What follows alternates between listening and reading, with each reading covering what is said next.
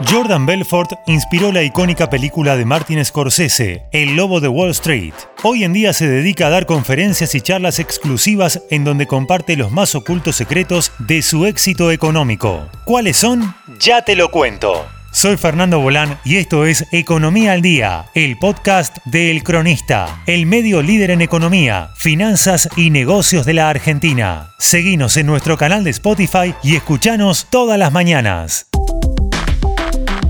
Jordan Belfort es el estafador de cuello blanco en cuya historia se basó el aclamado film del Lobo de Wall Street, un broker que se volvió millonario a los 26 años y eventualmente fue enviado a prisión por manipulación del mercado de valores y lavado de dinero, entre otros cargos.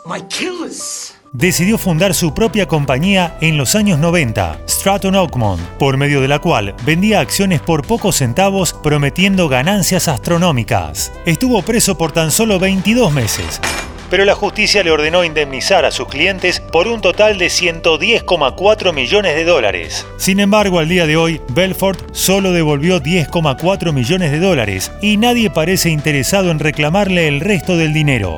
Durante su encarcelamiento, conoció a Tommy Chong, un actor militante de la legalización de la marihuana en los Estados Unidos, quien lo convenció de contar su historia. Así nació El Lobo de Wall Street, su autobiografía que dio origen a la película del mismo nombre. Thank you for your vote of confidence.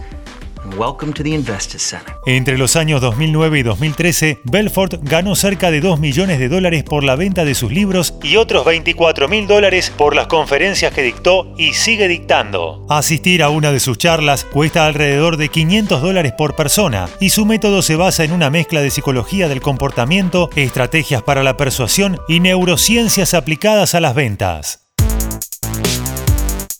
El truco de vendeme esta lapicera. Sell me that pen. Watch. Go on.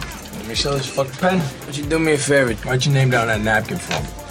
I don't have a pen. Exactly. Supply and demand, my friend. En una de sus conferencias, un hombre de la audiencia le dijo a Jordan, vendeme esta lapicera, haciendo referencia a la célebre escena de la película de Scorsese en donde uno de los amigos de Belfort sostiene que puede vender cualquier cosa, a lo que Belfort, interpretado por Leonardo DiCaprio, responde, vendeme esta lapicera. Al escuchar la pregunta, entre risas, Belfort dijo, la idea de vendeme esta lapicera es una prueba que uno le da a un vendedor para descubrir si realmente comprenden de qué se tratan las ventas. Si se lo a alguien que no es un vendedor profesional, que no tiene el instinto, comenzarán a intentar venderte la lapicera. Es decir, te dirán que la lapicera es la mejor, tiene el mejor precio, etc. Luego, después de demostrar que ese es el error, continuó, la cosa es así. La única cosa racional que uno puede hacer cuando te piden que vendas una lapicera es comenzar a hacerle preguntas a esa persona. Por ejemplo, ¿desde cuándo estás buscando una lapicera? ¿Qué clases de lapiceras usaste en el pasado? ¿Qué tanta plata gastás en lapiceras? La clave para vender es descubrir cuáles son las necesidades de tu cliente. Para eso hay que preguntar, concluyó el millonario.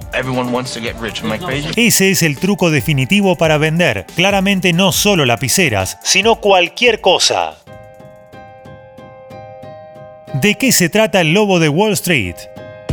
Como les conté, Tommy Chong, un actor militante de la legalización de la marihuana en los Estados Unidos, convenció a Belfort de contar su historia. Basada en la vida real de Jordan Belfort, sigue la historia desde sus comienzos, cuando Belfort, interpretado en este caso por Leonardo DiCaprio, tenía tan solo 24 años. Joven y ambicioso, su afán por el dinero lo lleva a convertirse en un broker destacado de Wall Street y eventualmente en un directivo de la empresa de inversiones bursátiles Stratton Oakmont dispuesto a destruir todo a su paso para conseguir el éxito a costa de traficar con bonos basura y de estafar a numerosos inversores. Belfort se convierte pronto en una máquina de hacer dinero y también de gastarlo. Su vida de excesos culminará en una investigación policial y un triste final.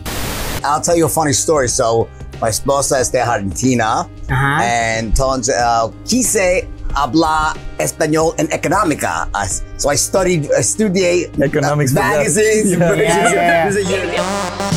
Esto fue Economía al Día, el podcast de El Cronista. Seguinos en nuestro canal de Spotify y escuchanos todas las mañanas. Y si te gustó el podcast, podés recomendarlo. Coordinación Periodística, Sebastián de Toma. Producción, Rodrigo Martínez y SBP Consultora. Hasta la próxima.